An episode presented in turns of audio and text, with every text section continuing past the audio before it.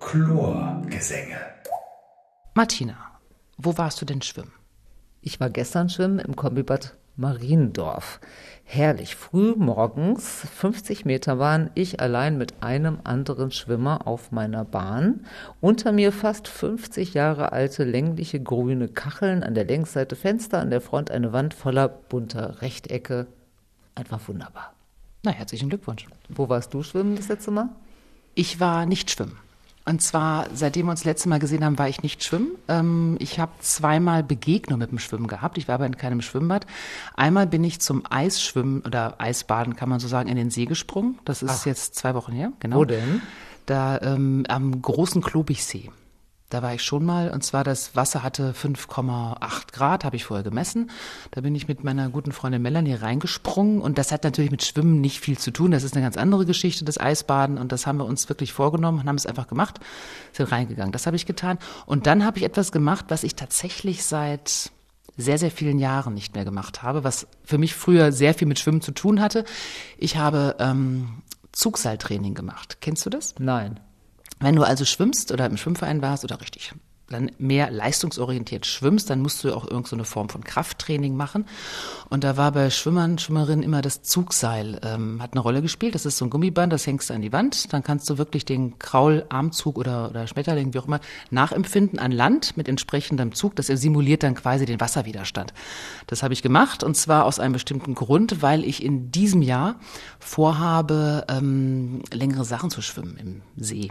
Und da habe ich gemerkt, dass glaube ich, ich nicht so viel schwimme, aber Kraft, Ausdauer soll nicht verkehrt sein, sollte ich haben. Das ähm, habe ich deswegen gemacht. Aber schwimmen war ich leider nicht. Und das hast du dann zu Hause auf dem Trocken Trockenschwimmen sozusagen zu Hause hast du dann gemacht? Genau, ich habe das an unserem Balkon gehängt mit einem Karabinerhaken. Also ich habe mir das Ding wirklich bestellt und habe das dann gemacht. Aber auch nur einmal bisher. Also ich habe das ähm, mal gucken, ob es nochmal dazu kommt, aber der, der Wille war da, das Ziel ist da und ähm, deswegen habe ich das gemacht. Beeindruckend.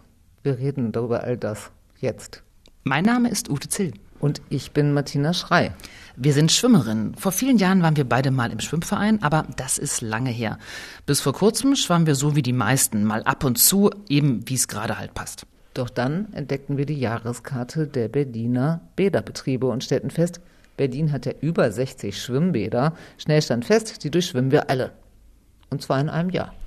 Das haben wir gemacht. Und was wir erlebt haben und was uns beim Bahnziehen so durch den Kopf gegangen ist und warum wir meinen, dass Schwimmen nicht nur überlebenswichtig, sondern vor allem ein ganz, ganz großartiges Abenteuer ist, darum geht es in unserem Podcast in den Chlorgesängen. Genau, und ich würde gerne nochmal auf das Kombibad Mariendorf zurückkommen, weil ich ja im Gegensatz zu dir schwimmen war in einem dieser Bäder, äh, jedenfalls in, in, jüngster Zeit. Ähm, denn das führt uns auch so ein bisschen über so einen kleinen Umweg zu der Frage, die wir uns heute stellen wollten und die wir vielleicht auch beantworten können. Warum schwimmen wir eigentlich? Also jetzt du und ich oder der Mensch überhaupt? Beides. Also du und ich und überhaupt, warum schwimmt eigentlich der Mensch? Also zu diesem Kombibad nochmal muss man vielleicht erklären, äh, das ist halt so ein Bad, das hat sowohl Hallenbad wie auch Freibad. Davon gibt es vier in Berlin und Mariendorf, da wo ich gestern war, ist eben das ähm, zweitjüngste. Und ähm, diese Kombibäder wurden alle Anfang der 70er Jahre gebaut.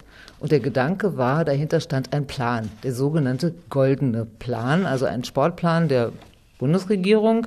Und die Idee war, dass eben alle Menschen die Möglichkeit haben sollten, in ihrem allernächsten Umfeld irgendwo Sport machen zu können, schwimmen gehen zu können und so weiter. Und deswegen entstand auch in dieser Zeit entstanden eben wahnsinnig viele Sportstätten, so eben auch dieses äh, Kombibad. Ähm, ja, das war so die Devise, jeder kann schwimmen gehen. Und ich kann mich auch entsinnen, also ich habe damals noch nicht in Berlin gewohnt, aber in Hamm. Und da ist auch direkt fußläufig fünf Minuten von mir entfernt auch genau in dieser Zeit ein Freibad entstanden. Das war natürlich großartig, weil ich war dann da auch ständig. Ähm, wie war das bei dir? Hamm war ich tatsächlich auch mal, weil äh, wir, das gehörte noch zu unserem Schwimmbezirk, mit dem ich da mit dem Schwimmverein unterwegs gewesen bin.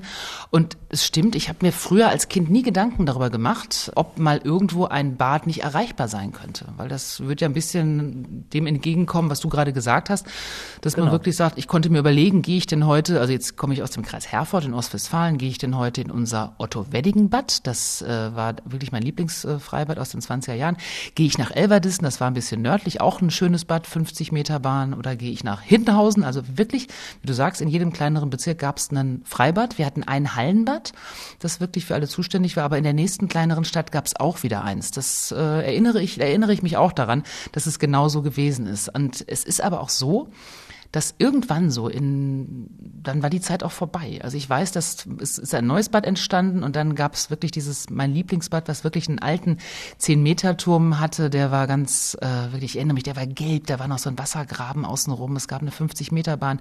Die Startblöcke waren so hoch, dass wirklich die kleinen Kinder, wenn sie geschwommen sind, gar nicht raufgekommen sind. Die mussten irgendwie hochgehoben werden oder sind direkt vom Beckenrand reingesprungen. Das waren wirklich gemauerte Startblöcke. Es gab Unkleiben, die waren zum Teil noch aus den 50ern, äh, richtig mit Holzverschlag Vorschlag oder noch älter waren sie wahrscheinlich. Und dann in den 70ern wurde nochmal renoviert. Da wurden neue Kabinen aufgemacht, wirklich so im 70er Jahre Orange-Grün-Style, so ein bisschen bauchig alles. Und dann war Schluss. Dann hat man irgendwann entschieden, machen wir nicht mehr. Hat genau. offenbar nicht, sich nicht rentiert. Genau. Naja, das, das Problem war, ich habe mich das ja auch immer gefragt, weil in Hamm gab es auch, ich hätte das jetzt alles nicht mehr so detailliert erzählen, aber äh, da gab es auch diverse Freibäder in der ganzen Stadt verteilt und irgendwann wurden die alle platt gemacht. Also auch mein Lieblings- Germania Freibad äh, bei mir um die Ecke äh, wurde platt gemacht. Da ist jetzt heute irgendwie so ein Naturpark oder irgend sowas. Und ich habe mich immer gefragt, warum ist das so?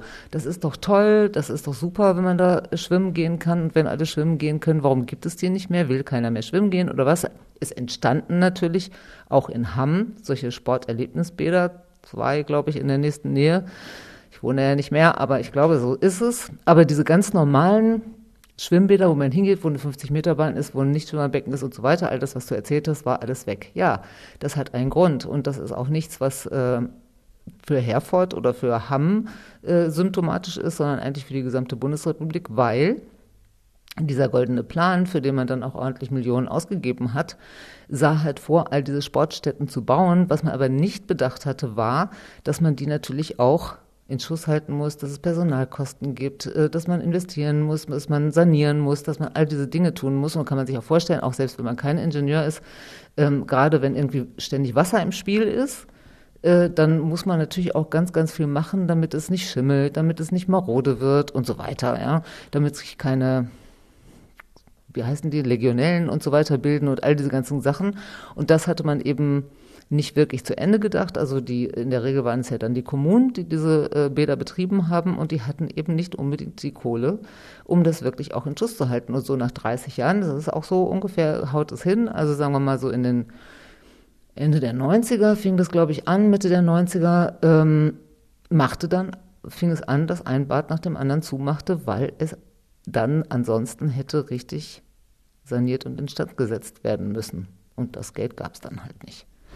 Äh, wenn ich zurückblicke, haben wir ja wirklich in einer Zeit ähm, das Schwimmen dann ein bisschen mehr betrieben, als wirklich noch Geld da war, wo man wirklich Glück gehabt hat. Weil, wie gesagt, ich erinnere mich schon an viele, viele Bäder. Und als ich Schwimmen gelernt habe, da war ich, ähm, weiß ich glaube, fünf oder vier. Ich erinnere mich wirklich an, an den den Schwimmkurs. Ich kam äh, dahin, ich hatte eine, eine Stunde verpasst. Die hatten schon alle angefangen, die anderen Kinder. Und ich kann mich wirklich erinnern, ich habe sowieso ein ganz gutes Gedächtnis zum Glück an meine Kindheit, dass dann der, der äh, Schwimmmeister Bernd Zischke, sagte, spring mal, spring mal. Du weißt den Namen Ja, noch? ich weiß, ich weiß den Namen noch, ich weiß, wie er aussieht. Ich glaube, der lebt nicht mehr, weil ich war fünf, der war dann vielleicht 30 Jahre älter. Also das ist, kann sein. Ich glaube aber nicht. Ich glaube, meine Mutter sagte mir, er ist verstorben. Jedenfalls, spring mal ins Wasser, habe ich gemacht und das hat auch wirklich alles ähm, gut geklappt. Dann meinte er, ja, du kannst, du kannst mitmachen, kein Problem. Und dann habe ich tatsächlich schwimmen gelernt, hat mir großen Spaß gemacht in dem, in dem Nichtschwimmerbecken. Habe dann zügig das Seepferdchen gemacht, äh, ganz knapp ähm, Tauchen war ein bisschen ein Problem. Ich hatte eine Luftblase in der Badekappe. Aber da war für mich eigentlich relativ klar, ich möchte das weitermachen, also als, als Kind, das, das Schwimmen. Ich hatte relativ kurz danach erste äh, Erfolge beim Schwimmen. Es war dann die Stadtmeisterschaft 1976, 50 Meter Brust. Ich bin eine Minute vier geschwommen, das weiß ich auch noch, und habe die anderen wirklich Wahnsinn. 25 Meter abgehängt und dachte, hey, das Leben ist toll. Das mache ich jetzt immer. Ich dachte, es bleibt auch alles so. War natürlich nicht so.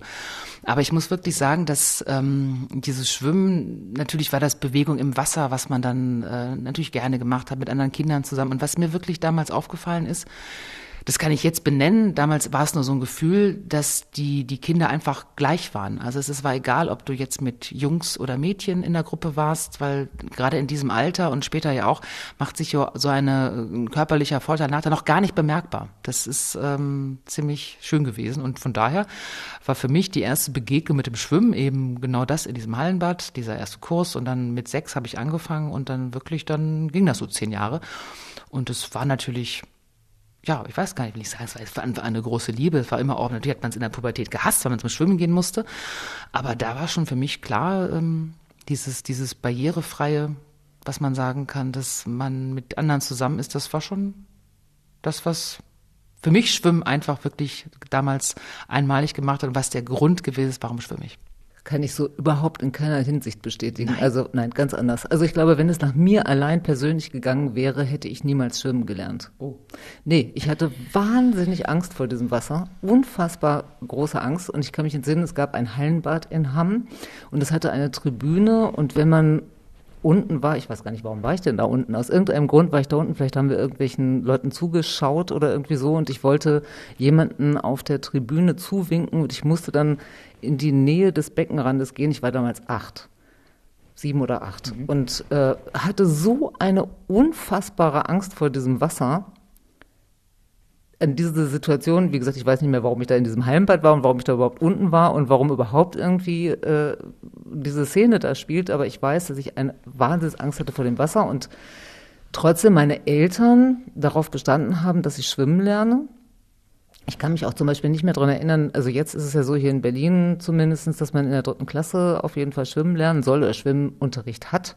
Ähm, ich kann mich nicht entsinnen, ob wir das damals in der Schule auch gehabt haben, ist total ausgeblendet. Äh, mein Vater konnte schwimmen, meine Mutter konnte auch nicht schwimmen. Die hat im Zuge dieser ganzen Aktion dann auch schwimmen gelernt. Jedenfalls, mein Vater hat darauf bestanden, dass ich schwimmen lerne und dass das wichtig ist und was weiß ich, ja. Und auch daran kann ich mich noch sehr gut erinnern, an diesen Schwimmkurs. Ich weiß, dass der Bademeister, dessen Namen ich nicht mehr kenne, ähm, sagte, vertrau mir. Mhm. Komm auf meinen Rücken, wir machen Wassergewöhnung. Das hat er wahrscheinlich so nicht gesagt, aber gemeint und äh, ich schwimme los und du musst keine Angst haben. Wirklich nicht? Habe ich gesagt. Nein, du musst keine Angst haben. Er schwamm los und tauchte weg. Er machte genau das, vor dem ich mich gefürchtet hatte. Er tauchte weg und ich war quasi in diesem Wasser alleine. Und auch diesen Moment kann ich mir doch sehr gut dran erinnern. Es war schrecklich. Gut. Es war wirklich schrecklich. Gut, aber es war dann eben so, wie gesagt, mein Vater bestand drauf, ich sollte eben das Schwimmen lernen. Ich habe dann eben auch weitergemacht, aber das, ja, diese, diese Angst und dieses, dieser Fall und wie bleibe ich jetzt über Wasser, also diesen Moment, äh, habe ich lange nicht vergessen und anscheinend bis heute auch nicht wirklich vergessen, aber das ist so ein bisschen hängen geblieben. Ich habe dann aber weitergemacht und habe dann festgestellt, dass mir das Schwimmen Spaß macht und dass ich das auch ganz gut kann.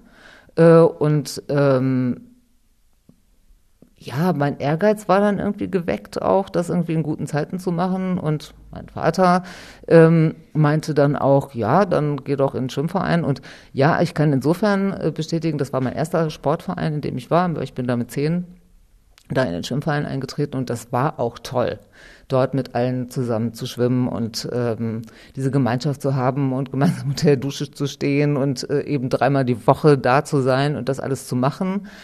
Ähm, alle gleich, muss ich sagen. Ich weiß nicht, ob du daran erinnerst, es ging ja auch immer nach Jahrgängen, wurde ja dann auch immer wettkampfmäßig sich aufgestellt. Ja, im so. Wettkampf dann, Im ne? Wettkampf, mit, genau. mit, mit, der Wertung. Aber im Training haben, nee, waren, waren im wir Training nicht, nicht, aber ich wollte ja die nächste äh, Stufe sagen mit dem alle gleich. Nein, im Training war man nicht getrennt, aber im Wettkampf ging es nach Jahrgang. Und die Tochter des Trainers war leider der gleiche Jahrgang mhm. wie ich und sie war auch gut. Ja, und ja, aber ich habe das trotzdem auch gemacht. Ich glaube nicht so nicht so äh, auf so einer Ebene wie du, aber ich bin schon, ich würde sagen, drei Jahre in den Schwimmverein gegangen, regelmäßig auch dreimal die Woche, wie gesagt, und in irgendwelchen Wettkämpfen habe ich auch teilgenommen. Und es hat mir auch später im Abitur noch sehr genutzt, dass ich diese Schwimmerfahrung hatte. Aber es war eben nicht so die reine Begeisterung. Mhm. Also heute schon, aber damals nein. Das ist natürlich wirklich, was du erzählst, schwarze Schwimmpädagogik, ne? Also auf den, auf den Rücken und dann wegschwimmen. Also das ist, ich bin, bewundere dich sehr und mein, mein Ziel, mein Hut, dass du noch schwimmst. Also das hätte ja auch sein können, dass man wirklich sagt, ähm, nee, Also, nö, möchte ich nicht, aber das ist ja dann schön. Ja, es hat die guten Erfahrungen dann im Verein, hat das, glaube ich, dann auch überlagert, weil es dann schon auch toll war. Und eben auch immer dieses Gefühl, vielleicht ist es auch mein Charakter oder was, ich bezwing dich, du Wasser. Mhm. ja, ja. Das, ähm, ja, also das stimmt schon. Also letztendlich, wenn ich daran denke, ist es bei mir natürlich wirklich die ganze Jugend. Also von, wenn du guckst von fünf bis wirklich ähm, 17, dann habe ich noch Wasserball gespielt. Das war total unerfolgreich. Wir waren so schlecht, wenn wir dann 21 zu 7 verloren haben, dann, dann kam die Gewinnermannschaft zu uns und sagte, nächstes Mal zeigen wir es euch. Die wollten mal ganz gerne zu null gewinnen. Das ist, war ganz am Ende, als ich dachte, ich muss noch schwimmen, am Ende der Solo-Schwimmkarriere. Von Aber daher wie weit hast du es denn vielleicht, bevor, erzähl doch mal, wie weit hast du es denn gebracht so beim Schwimmen in deinen Wettkämpfen? Also ich war, ich war, ich, also ich war, war eine, so bis zwölf echt eine Nummer in Ostwestfalen-Lipp, also in Bezirk. Da, ja, ja, da hatte ich wirklich oft mal. die Nummer. genau, ich mit Zeitung und so und das war, aber das, dann war aber auch wirklich Schluss und wie du gerade gesagt hast, es gibt immer Jahrgangs, ähm, Wertung und du hast halt immer jemanden, der in deinem Jahrgang ist und der unglaublich stark ist und dann irgendwann tauchen diese Leute auf. Das war eine Zeit lang, war ich da wirklich ganz vorne allein, das war ganz toll und irgendwann kamen halt ein paar nach. Das ist so, das war dann so. Und dann hast du halt wirklich ein bisschen Schwierigkeiten. Das heißt, für mich war auf dieser Bezirksebene lief das ganz gut und dann irgendwann qualifiziert man sich ja für westdeutsche Meisterschaften. Und das war dann vorbei. Also da gab es dann plötzlich Vorläufe, da habe ich mich total gewundert, jetzt muss ich, wie, ich muss das zweimal schwimmen. Das war ja ganz furchtbar und da bin ich total, das, das hat nichts gebracht. Meine Schwester war besser, die war tatsächlich bei den deutschen Meisterschaften, aber letztendlich haben wir auch ab und zu bei solchen Lehrgängen mitgemacht und wenn dann wirklich die richtig Guten dabei waren, das, das war, das war also für die, für uns waren die überirdisch und wir schwammen echt unterirdisch. Da hast du wirklich, also Lehrgänge, wo ausgesucht genau, wurde da wurde für die geguckt, deutschen genau. Meisterschaften sozusagen. Genau, mhm. da wurde geguckt, so Sichtungslehrgänge. genau, genau. Also das habe ich ähm, nicht oft gemacht, aber meine Schwester noch mehr und das war, da war klar. Also da ist dann Herford nicht der Nabel der Welt und dann blieb man halt bei sich, was aber auch völlig in Ordnung war. Da greift man so ein bisschen nach den Sternen, wenn man so möchte. Ein paar von uns haben es auch geschafft. Die haben dann den Verein gewechselt. Die sind dann also Paderborn war eine sehr gute Adresse. Wuppertal, da ist ja dann auch, glaube ich, die Bundeswehr stationiert gewesen, wo dann die, die Jungs konnten dann auch sich dann da Ahnung, qualifizieren, dann da eine Sportkarriere zu machen. Ja, aber ansonsten war ähm, leidlich gut, eine Zeit lang ganz schön und dann war es auch gut. Ne? Und dann hast du noch Wasserball gespielt, was du doch eigentlich hervorragend können müsstest, wenn du so eine gute Schwimmerin bist. Oder ist das so viel was an? Ich habe nie Wasserball gespielt. Ist das so viel anders? Äh, ja, muss ja, beim Schwimmen ist es ja so, und das ist ja gerade das Schöne, was ich finde beim Schwimmen. Du schwimmst alleine hin und her. Also du hast vielleicht im Training mal Füße vor dir oder hinter dir, aber letztendlich machst du es ja allein. Das ist ja auch das, was es ausmacht. Und beim Wasserball hast du plötzlich eine Mannschaft. Und das ist eine Sache, also in dem Fall war es so, die ist jetzt nicht organisch gewachsen, sondern wir wurden dann zusammengewürfelt, war auch alles nett. Und die kamen teilweise auch nicht vom Schwimmen. Jetzt bin ich jetzt äh, nicht so super leistungsorientiert. Aber es hat dann doch ein bisschen genervt, wenn die Frau im Torwart irgendwie schon abgesoffen ist, bevor der Ball überhaupt losgeworfen wurde. Das war dann schon ein bisschen schwierig. Also von daher, aber der Hauptgrund war einfach, plötzlich ist man eine Mannschaft, obwohl man vorher alleine war. Das habe ich. Ähm aber das ist, glaube ich, auch ein ganz, ganz guter Punkt mit dem Mannschaft und alleine schwimmen, weil da trennt sich auch die Spreu vom Weizen, weil ich glaube, es gibt Leute, die würden niemals schwimmen, einfach weil sie alleine sind, weil du ja wirklich doch auch sehr einsam bist in deinem Becken und in dem, was du da tust und mit deinen Gedanken, wobei ich kann beim Schwimmen gar nicht denken, ich versuche es immer mal wieder, aber es klappt irgendwie nicht. Ja. Ähm, aber das ist ja wirklich der totale Unterschied. Ja. Es gibt, also haben meine Töchtern darüber gesprochen, also gerade meine jüngere Tochter sagt, das ist doch total langweilig. Eine Bahn wie die andere und dann vergeht die Zeit und man kann irgendwie sich nur, was ist denn daran toll? Mannschaftssport, das macht Spaß.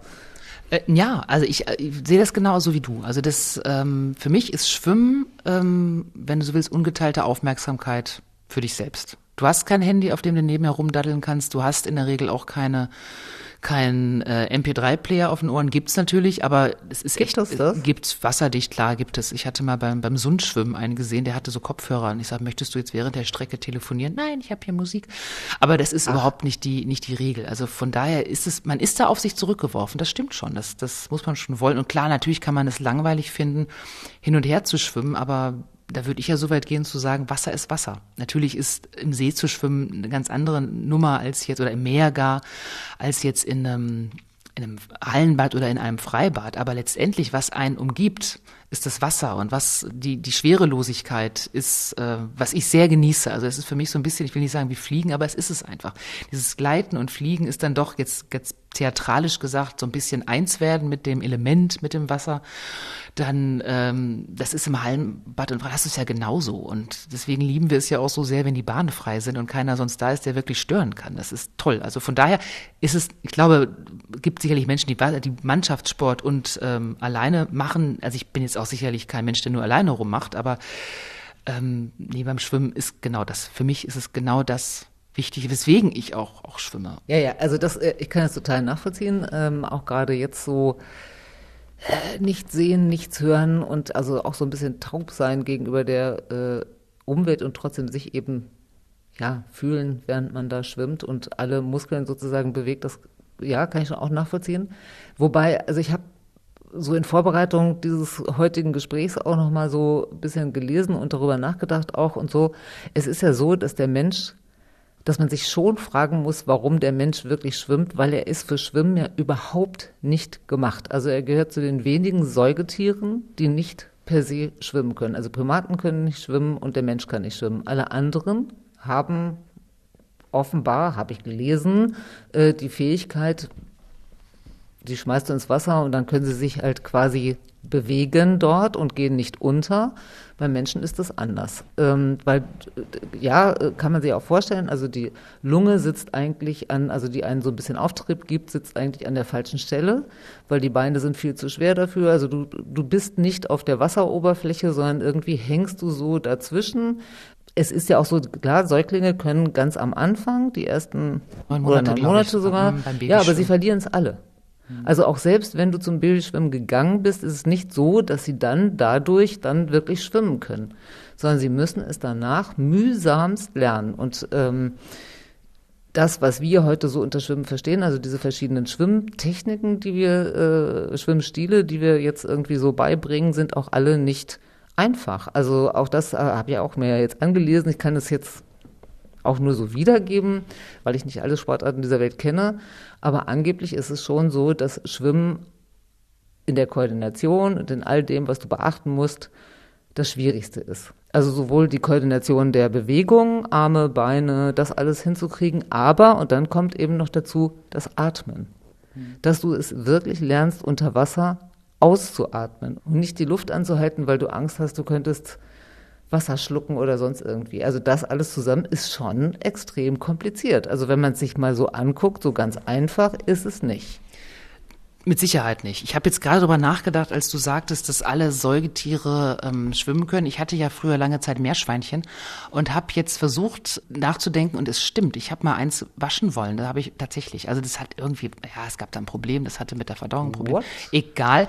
Jedenfalls habe ich das auch in so eine Schüssel oder in die Badewanne. Ich weiß es gar nicht genau. Und das ist wirklich geschwommen. Das ist wirklich ähm, geschwommen. Ich glaube aber, das ist Meerschweinchen Meerschweinchen, hallo? Das ist irgendwie Eben, klar, das dass sie schwimmen, schwimmen, oder? Ist Ganz ja klar. Mit H, sondern mit E. Genau, da habe ich auch mal ähm, irgendwo gelesen, dass Meerschweinchen auf Matten an Vegetation von äh, Südamerika nach Europa gelangt sind. Keine Ahnung, ob es stimmt. Ich weiß nicht, ob da so viele Matten liegen, aber genau, deswegen, es stimmt schon, die, es können wirklich viele könnte auch mit Katzen. Also unsere, unser Kater früher, der hatte auch mal, es ist ja oft immer. Sie tun es nicht gerne, aber, aber sie, sie, können es. Sie machen es, aber sie genau. machen es nicht gerne und wir können es und wir machen es gern. Das ist ja auch ganz schön. Und und ich glaube auch, dass ich glaube total, dass du recht hast, dass ähm, wenn man über das Schwimmen redet, dann redet man natürlich. Eigentlich muss man über Technik reden.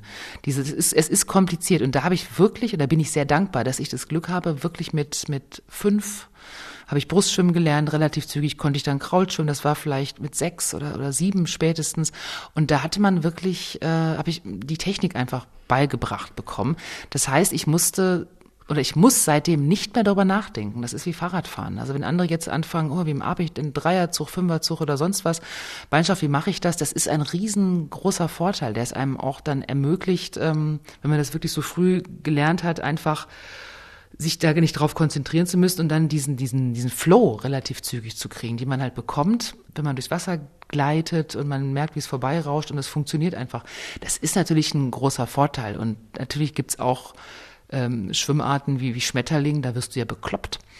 ja, wenn man gut. die schwimmen muss. Aber auch ja. da gibt es Menschen, die das wirklich so sehr machen. Es gibt eine Frau, die hat den Ärmelkanal durchquert im Schmetterlingsstil. Echt? Stell dir das vor. Ja, ja das kann ich mir wirklich kaum. Also ich nee, weiß nicht, mir unvorstellbar. Mir, ja, mir auch, also mir tut der Arm schon weh, wenn ich nur dran denke. Also beide Arme, man muss ja beide Arme gleichzeitig nach vorne schwingen. Ja, nee, unvorstellbar. Übrigens, weiß ich nicht, ob das stimmt, aber auch das habe ich gelesen, irgendwie, dass man heute gar nicht mehr so rum das Schwimmen beibringt. Also ich habe es auch noch so gelernt, erst Brustschwimmen und dann Rückenkraul, weiß ich was, ja. Und angeblich ist, macht man das aber gar nicht mehr so, sondern man bringt erst das Rückenkraulschwimmen bei, weil es halt einfacher ist, die Bewegungen zu machen.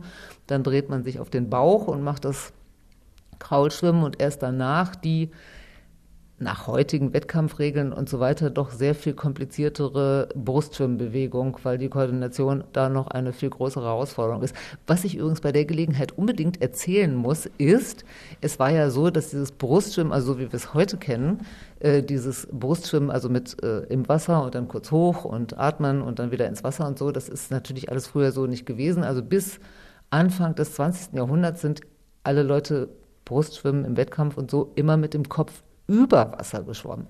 Und Johnny Weissmüller, also der erste bekannte Tarzan-Darsteller und so weiter, der war eben auch Schwimmer, Leistungsschwimmer, und der hat die 100 Meter nicht Brust, sondern Kraul mit dem Kopf über Wasser in unter einer Minute geschwommen.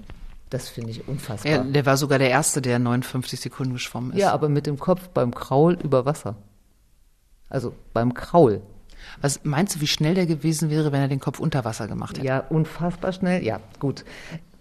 Jedenfalls, all solche Dinge haben sich ja auch entwickelt, wie ich damit sagen halt, ja. Und ich finde es interessant, dass man eben dieses Brustschwimmen, was auch meine Kinder haben, ist das erstes gelernt, dass man das offensichtlich jetzt so rum nicht mehr macht, weil man anerkennt, dass Brustschwimmen extrem koordinativ herausfordernd ist und dass es wohl auch sehr viele Leute gibt, die ähm, nur eins von beiden wirklich gut können und das andere eher so mittelmäßig. Also man ist eher ein sehr guter Krautschwimmer oder eher ein sehr guter Brustschwimmer. Auf alle Fälle. Also das, das ähm, kann ich bestätigen. Es gibt ja Menschen, die, ähm, also Kraul ist dann, oder Freistil, Kraul ist es ja, Freistil kannst ja alles schwimmen, ist dann wirklich oft, dass es auch gute Rückenschwimmer sind oder auch Schmetterlingsschwimmer sind. Und tatsächlich ist es beim Brustschwimmen, das sind, die sind so ein bisschen ähm, separat. Ich hatte einen Schwimmfreund, der konnte alles, der war super, aber der konnte kein Brust. Das war nicht zu machen. Und wenn der Lagen geschwommen ist, wo man wirklich diese vier Lagen gemacht, Absolut, Schmetterling, ja. Mhm. Rücken, Brust und Kraul, da, ey Ulf, super, super. Und dann ist er Brust geschwommen und dann sind sie an ihm vorbeigezogen. Das war, er hat, er hat es nicht gekonnt. Und von daher, auf alle Fälle, dass dieses, ähm, ich meine mich zu erinnern, dass dieses, ähm, diese Theorie, das ist keine Theorie, sondern quasi dieses, dieses Wissen, dass ja Kraulschwimmen eigentlich für einen Einstieg deutlich angenehmer ist. Das kommt, glaube ich, von Franziska von Almsieg, die sich auch sehr stark gemacht hat dafür, dass Kinder schwimmen lernen in einem bestimmten Alter. Ähm, dass wirklich äh, das gelernt werden muss, dass Brustschwimmen viel zu kompliziert ist, wenn man es wirklich machen möchte. Wenn du es natürlich, wenn du irgendwie so rumschwimmst, mag es funktionieren, aber das ist dann auch nicht so zielführend. Aber die hat, glaube ich, wirklich gesagt, erst Freistil und wie du sagst, Rücken kann ich nachvollziehen, weil dann habe ich mit der Atmung keine Probleme. Ganz genau. Das ist du, natürlich du super. hast eben erstmal dieses, dieses da mhm. musst du dich jetzt nicht auch noch mit beschäftigen. Mhm. Ja, erstmal nur über Wasser halten. Ja. Genau. Du siehst auch mehr. Die einzige Gefahr ist tatsächlich, dass du dann immer irgendwann das Ende des Beckens erreichst und das dann auch wirklich sehr schmerzhaft. Da kann ich mich erinnern beim Aua. Rückenschwimmen, dass irgendwann dann zählt die Züge, dong, habe ich schon auch sehr viele Sternchen gesehen, aber. Na ja. gut, aber wenn du das gerade sagst mit Franziska von Almsig und die sich eingesetzt hat, zum, äh, diesen Einsatz sozusagen von Leuten, dass man eben auch wirklich dieses institutionalisiert, dass eben alle schwimmen lernen und so weiter. Das hat ja auch nicht mit diesem goldenen Plan, von dem ich vorhin erzählt habe, angefangen, sondern das gibt es natürlich auch schon ewig. Also fand ich auch interessant, habe ich immer gesehen, hier Guts, Mutsstraße, dachte, ja, okay, was auch immer, guten Mutes und so, ha, von wegen halt. Äh, das war eben einer der Gründe auch äh, des Turnens, einer der Turnväter sozusagen, und der hat sich eben auch damals in einer kleinen äh, Lehrschrift fürs Schwimmen ähm, dafür stark gemacht. Erstens hat er beschrieben, wie könnte man schwimmen, das war Ende des 18. Jahrhunderts, ganz genau, äh, und ähm, hat eben auch gesagt, das muss an den Schulen gelehrt und gelernt werden und das muss irgendwie äh, klar sein, dass alle Leute schwimmen lernen sollen, also wobei mit Leuten in dem Fall die männlichen Leute gemeint waren, also bei Frauen hat man noch bis in die Mitte des 19. Jahrhunderts hinein gesagt, also zum Beispiel, wenn die dann so ins Wasser springen, das könnte sehr schädlich sein für die Nerven und dauerhafte Schäden verursachen. Das sollte man doch lieber nicht machen. Also wie das eben so bei allen Sportarten eigentlich ist, die Frauen anfangen zu machen, wurde erstmal gesagt, das ist schädlich für sie. Also wir wissen heute, dass es nicht stimmt. Franz hier von Almsig ist ein gutes Beispiel halt, ja. Aber ich will nur sagen, das gab es immer wieder. Und trotzdem, obwohl wir es ja jetzt auch gut beschrieben haben, wie toll das eigentlich ist und wie super schwierig zu lernen, aber da gibt es doch die Möglichkeiten und so weiter. Und trotzdem ist es so, dass, die, dass der DLRG, also die Deutsche Lebensrettungsgemeinschaft, äh, Studien immer mal wieder macht und sagt, äh, über 50 Prozent der Deutschen kann nicht oder nur schlecht schwimmen, unsicher schwimmen. Das finde ich schon erstaunlich. Das ist, also das hätte ich jetzt nicht gedacht, diese hohe Zahl. Also, dass jeder Zweite eigentlich sich nicht wirklich gut oder gar nicht im Wasser halten kann, also auch nicht in den See schwimmen gehen kann und so weiter. Das hätte ich nicht gedacht. Du? Ja, man kann da verschiedene Theorien entwickeln. Wenn ein Schwimmbad nicht bei dir in der Nähe ist, brauchst du einfach Unterstützung durch Menschen, die dich hinfahren, gerade wenn du kleiner bist. Schwimmen ist das einzige Schulfach, was wir haben, was ähm, in jedem Bundesland in der dritten Klasse gelehrt wird, soweit ich weiß. Egal welcher Herkunft du bist, musst du eigentlich an diesem Schwimmunterricht teilnehmen. Äh, und kein anderer Sport, kein anderer wird so ähm, institutionell vermittelt wie Schwimmen.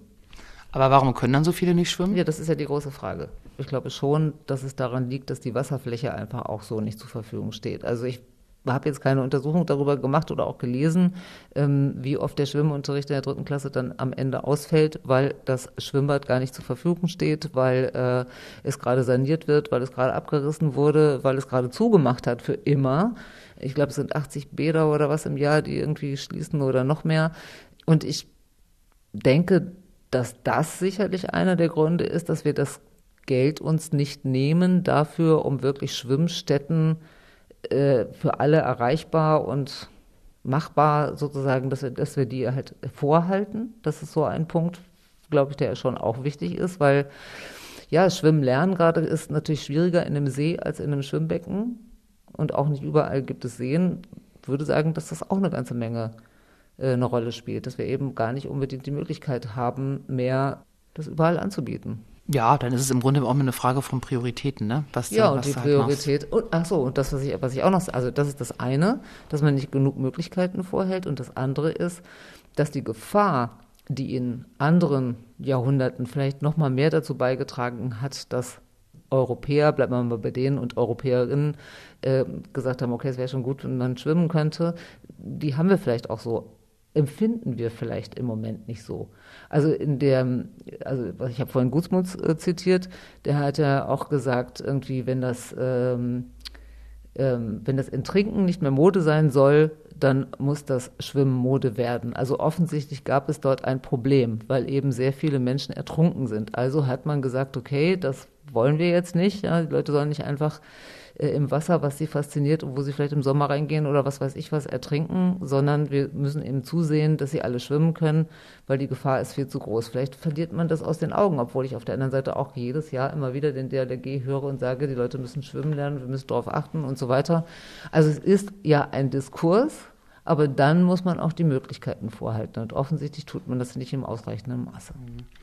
Das ist ja auch, finde ich, ein Gutsmut.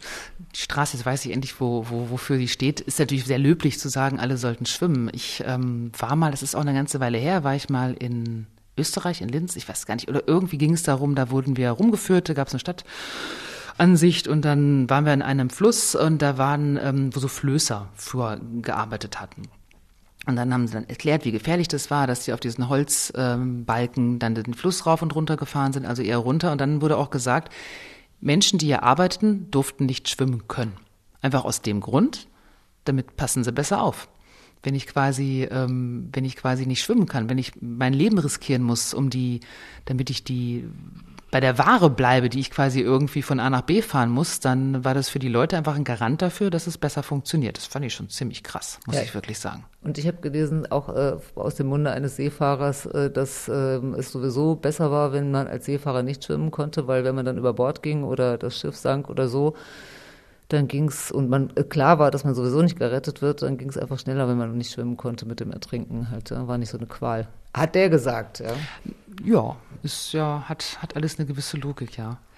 Wo du von gesprochen hast, also wann Frauen angefangen haben zu schwimmen. Natürlich ist es so, dass Frauen in, in ja allen sportlichen Bereichen erst später dazugekommen sind und ähm, in vielen. Ja, nicht unbedingt. Also die Germanen zum Beispiel, nee, da war es offensichtlich, also vor dem Mittelalter, nur ganz kurz, vor dem Mittelalter war es offenbar schon so, dass da jetzt nicht so ähm, darauf geguckt wurde, dass da durchaus Frauen, Kinder, Männer, äh, zumindest gibt es Quellen, was die Germanen betrifft, äh, äh, sehr wohl auch ganz normal mitgeschwommen sind. Nur mit dem Mittelalter und dem Schamgefühl und all diesen ganzen komischen Dingen, die sich da entwickelt haben in Europa, hat sich das eben verändert.